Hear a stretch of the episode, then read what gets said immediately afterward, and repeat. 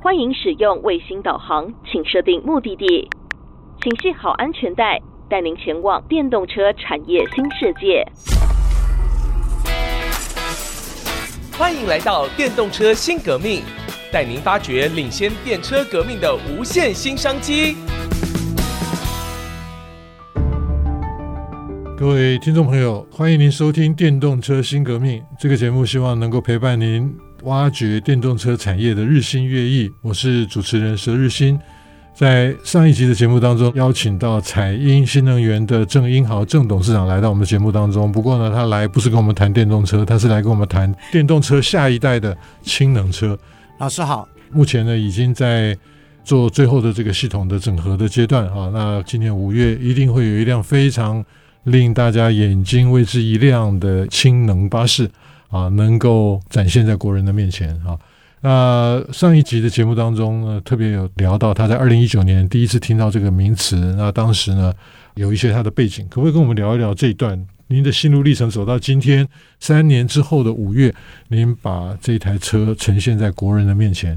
二零一九年八月十五号，当时我曾经在厦门的某交通集团任职总经理。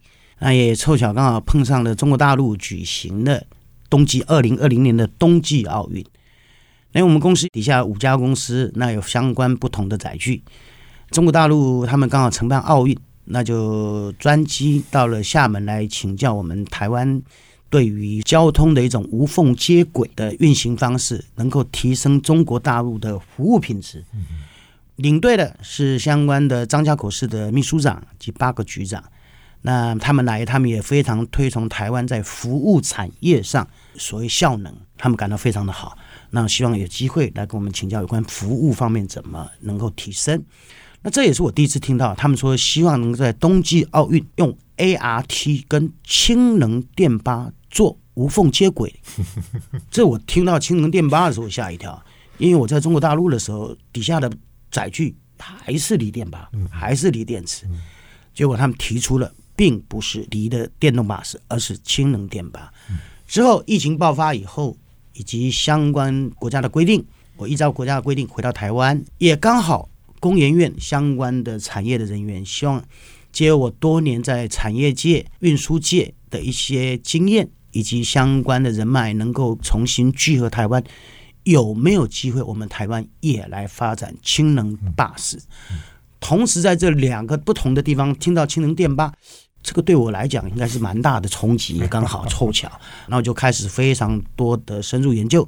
那我们也感谢产官学研界的帮忙，让我感受到说，氢能巴士它才是大型载具的终端产品，不但环保，而且它的竞争力会更强。另外，我有思考过一点，我其实回到台湾，在当要发展氢能电巴的时候，一开始当然非常多人希望我能回到客运公司继续任职。那后来我想说，我都六十岁了，那个时候接近六十岁了，现在已经超过了。我想说，如果我们能够在我这个有生之年啊，发展一个产品，尤其是 bus 大型载具，我们有机会跟对岸在同步竞争上，我们不会输在起跑点。嗯，因为代表我们的对岸，它也是刚好在发展氢能巴士、氢能载具。我想我们在国内这么长久以来，大家都在疑虑一件事情。哎呀，这个我们台湾的锂电巴，它的什么产品啊，什么模组啊，会不会是来自对岸啊？那我们如果有机会能用氢能载具跟他们一较高下，哎，这对我这个有生之年啊，是最大的荣耀。所以这个是一个真情告白啊。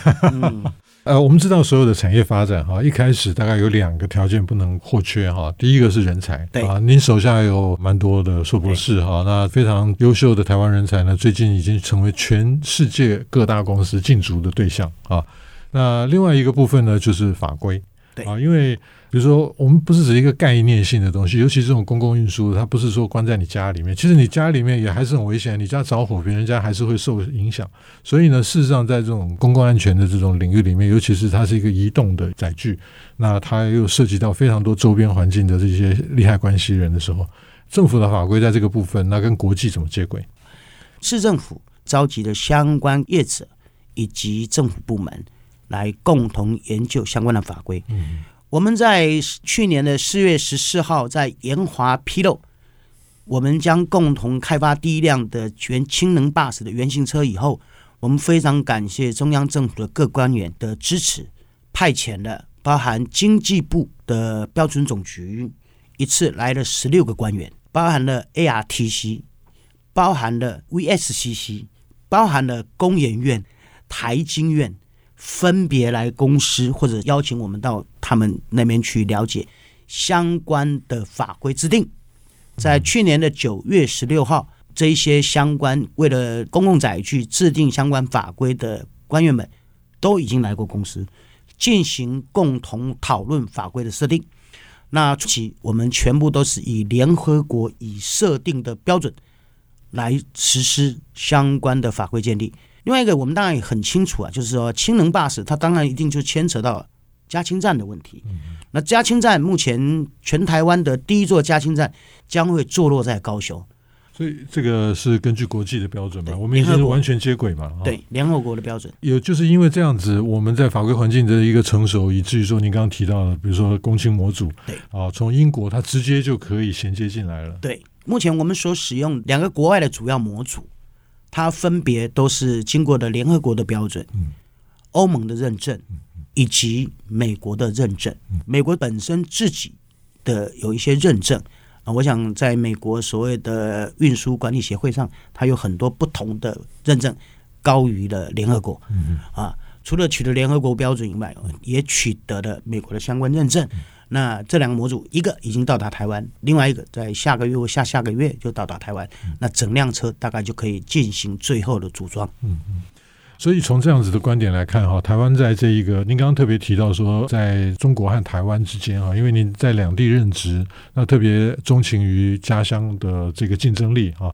那在这个锂电池的这个部分呢，我们可以看到电池芯的主要来源啊，全世界主要都还是在宁德时代的手上啊。那而且呢，中国在非常的，因为他们是计划经济，所以他们超前部署，那把很多的锂矿都已经买断了哈。那未来可能十年的供货契约都已经打下来了，那以至于说，我们事实上在锂电池的这个部分呢，我们的确是碰到了一些要弯道超车，常常我们都希望能够弯道超车，但是很多时候我们在开玩笑，叫做弯道翻车哈。那事实上，我们不仅没有办法超越，而且甚至在我们自己的这个既有的路径上会出现蛮多的挑战。那但是呢，刚刚董事长所分享的这一个内容里面，让我们看到了，如果在这个新的氢能源车啊。氢能源车的这一个领域里面呢，很多的包含模组，我想模组在台湾的企业来讲并不陌生，我们很我们很擅长做这些事情。那比较不容易的是，因为过去大家都会说啊，我们的市场很小，那以至于说我们有一些事情呢，恐怕不是那么容易可以淬炼啊，来练兵啊，那场域好像不利于我们的发展。那我们先休息一下，待会儿我们再回到。电动车新革命当中来请教彩英郑英豪董事长。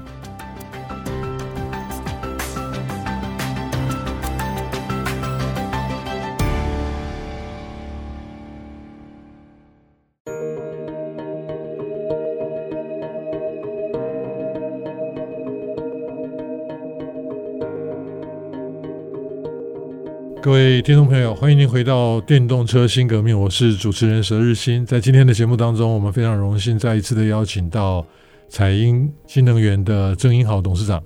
老师好，刚刚在前面呢聊到了蛮多，在今年五月我们很期待看到的氢能的巴士出现啊，是是是。那我刚刚提到了哈，在休息之前，我们看到台湾过去很难发展品牌，或者说我们能够做比较大型的系统整合，一个很大的问题是因为我们没有练兵的场域啊。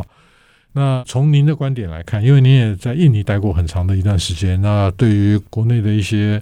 新南向的政策也非常的熟悉，那怎么样的能够结合在这个新的契机当中哈？因为可能我们有蛮多这些系统模组的业者，他可能是过去在做别的领域的，但是呢，在这个新的这个革命浪潮当中，他能够参与一个，而且甚至是扮演一个要角的时候呢，那可能对于他整个企业的转型，甚至他对于整个这个产业的一个突破，是产生巨大贡献的哈。那您的观察是什么？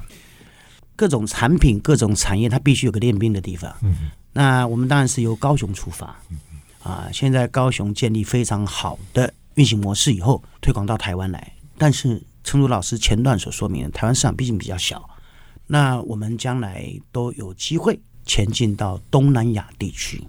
我想大家应该都非常耳熟能详，东南亚地区都缺电啊，东南亚的电是非常昂贵的。嗯，那它缺电，那都都使用电巴，那电到底怎么充啊？啊，所以可以去想象，我在印尼待了五年，那印尼是我们台湾的五十二倍大，我们也不能只看雅加达，其他非常多的地方公路运输它它没有电啊，没电你怎么充？这是第一个问题。第二个问题，东南亚它目前主要在东南亚推展电动巴士的，那大概就是我们的对岸中国大陆。中国大陆目前在不管是泰国，不管是印尼，不管是越南跟柬埔寨，他们非常强力的希望能够推动电动巴士。那为什么这么久了，好像也没有听到成功吧？因为没电嘛，没电，你叫怎么使用电动巴士啊？这第一点。第二点，我刚刚特别说明了，我们的竞争的包含了日本、韩国、欧洲的几个大国，还有相关的我们对岸的中国大陆。如果彩英的氢能载具在研华的 AI 管理系统支持之下生产，在高雄试运行下状况良好，我们具有非常好的 CP 值。以日本为例，目前 Toyota 大概那辆巴士大概要折合台币要两千万一辆。那以欧洲大概讲，大概也跑不掉两千万这个数字。那目前彩英在国内各模组的相关支持之下，那我们大概生产出来将来的终端售价会维持在一千两百万台币左右。而且各位可以去想说，那你使用的模组是什么？我很简单的跟各位说明，在国际模组上，我们使用的目前都是全世界排名第一相关的模组。第二。我们使用国内相关的所谓产业的各模组，另外我们还有拥有研华最好的车安系统。那这样子，我记得我在英国的时候，跟英国呃厂商聊天的时候，他们听到他们也非常惊讶。所以自然，我们彩英将来这个载具出现以后，就会具有非常大的国际市场的竞争力。嗯，我记得我在英国的时候，莱特的国际总监曾经问我一句话，他跟我讲说。